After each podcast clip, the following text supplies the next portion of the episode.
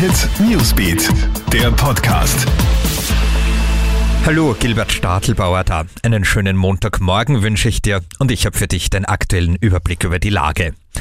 Ja, ab heute ist der Mund-Nasenschutz im Supermarkt Pflicht. Wenn du keine solche Maske hast, nimm dir sicherheitshalber einen Schal oder ein Tuch mit zum Einkaufen. Sollte es im Geschäft nämlich keine Masken mehr geben, dann kannst du dir auch das ums Gesicht wickeln.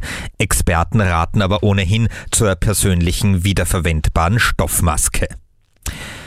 Wie ist das jetzt mit den Fünfertreffen zu Ostern? Verwirrung gibt es ja um eine Verordnung des Gesundheitsministeriums, wonach in geschlossenen Räumen nur Treffen mit maximal fünf Besuchern erlaubt sind.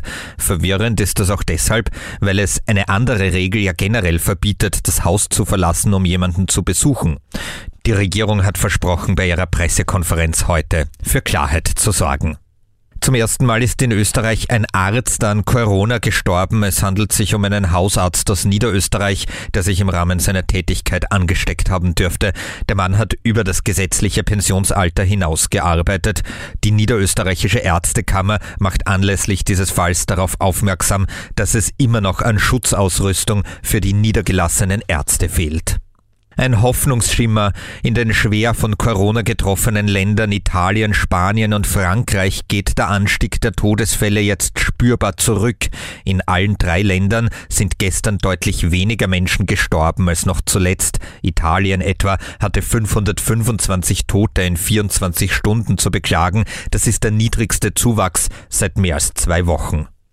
Und in einem New Yorker Zoo ist ein Tiger positiv auf Corona getestet worden. Das vierjährige Weibchen Nadia leide an einem trockenen Husten, werde sich aber voraussichtlich erholen, so die Zoobetreiber. Es ist die weltweit erste bekannte Infektion bei einem Tiger und in den USA der erste Fall bei einem Tier.